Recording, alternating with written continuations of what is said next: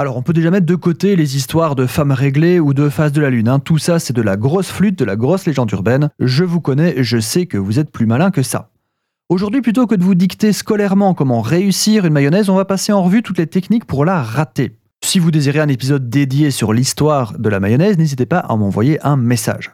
Donc, mayonnaise, émulsion froide, c'est-à-dire qu'on parvient à mélanger l'huile et l'eau grâce à un troisième agent contenu dans le jaune d'œuf et ou dans la moutarde. Donc, premier truc pour la rater, être persuadé et soutenir Mordicus que la moutarde est nécessaire à la réaction. Elle ne l'est pas.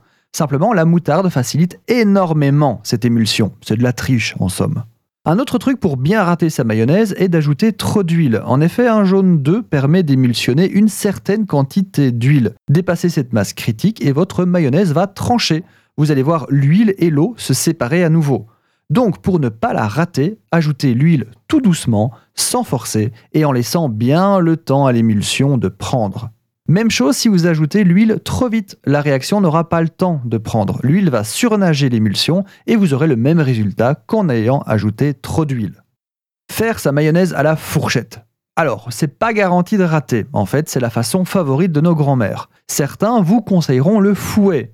Mais s'il y a bien une chose à ne pas utiliser pour rater votre mayonnaise, c'est le mixeur plongeant. Car le mixeur plongeant est tellement efficace que vous allez réussir votre émulsion à chaque fois. Vous pouvez même travailler avec des œufs entiers, même limite tout mettre dans une jatte sans se soucier de mes conseils précédents. Et vroom vroom vroom, une maillot en deux secondes.